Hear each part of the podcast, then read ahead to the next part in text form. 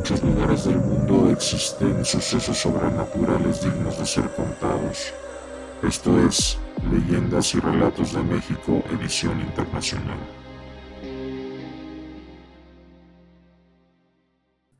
Amigos, ¿qué tal? Sean bienvenidos a un episodio más de este su podcast Leyendas y Relatos de México en su edición internacional.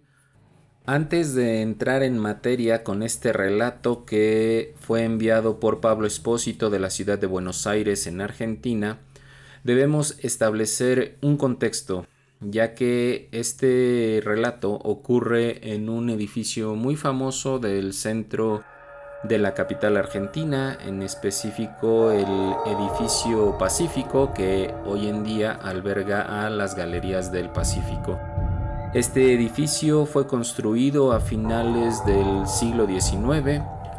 Eh, se concibió como una sucursal, la sucursal argentina de la famosa tienda parisina Aubon Marché.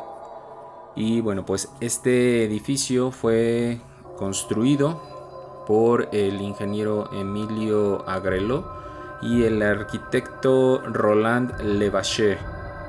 Desgraciadamente este bello edificio fue utilizado durante la dictadura argentina como el centro clandestino de detención, en donde se interrogaba y torturaba a todas aquellas personas que eran, eh, digamos, opositoras al régimen que gobernaba en aquella época. Una vez establecidos estos antecedentes, entramos en materia con este relato. En los años 90 comenzó la remodelación del edificio Pacífico que hoy en día alberga las Galerías Pacífico. Una construcción hermosa de corte europeo. Mi tío Ricardo pertenecía a la cuadrilla de trabajadores encargada de estos trabajos. Durante los primeros días se encargaron de comenzar a limpiarlo todo, maderas, basura y todo lo que ahí se había acumulado con el paso del tiempo. Las jornadas laborales transcurrían de manera normal hasta que en una ocasión Ricardo fue a desalojar uno de los sótanos que estaba repleto de escombros. Mientras estaba limpiando escuchó una voz que mencionaba su nombre, pero al buscar a esa persona que lo llamaba no encontró a nadie. Cuando terminó el día, el supervisor le dijo que tendría que esperar hasta que llegara el nuevo velador encargado de cuidar el edificio por la noche. Ricardo aceptó porque era amigo de él y además le había conseguido dicho trabajo. Según el supervisor no serían más de dos horas, así que sacó su termo y se dispuso a beber lo último que le quedaba de mate. Para matar el tiempo se dispuso a admirar con detenimiento los murales de la bóveda. Acomodó unas cajas a manera de silla y ahí se quedó, perdido en la belleza de las pinturas. Después de un rato sintió una mano en su hombro.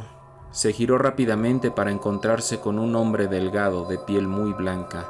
Le preguntó si era el velador y éste asintió. Ricardo tomó su mochila para irse, pero recordó que era el primer día del velador, así que le dijo que le mostraría el edificio para que supiera dónde realizar sus rondas. Durante el recorrido el hombre permaneció en silencio. Ricardo le mostraba a detalle todo hasta que llegaron a los sótanos. Ahí notó que el hombre miraba todo con cierta tristeza. Cuando Ricardo se despedía, el hombre lo llamó por su nombre al escucharlo se dio cuenta de que era la voz que lo había llamado durante el día cuando había estado ahí trabajando.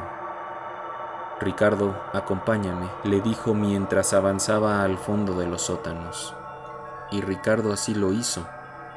Lo seguía de cerca hasta que el hombre se detuvo frente a la última puerta, en donde éste lo miró y le dijo, aquí fue donde yo morí.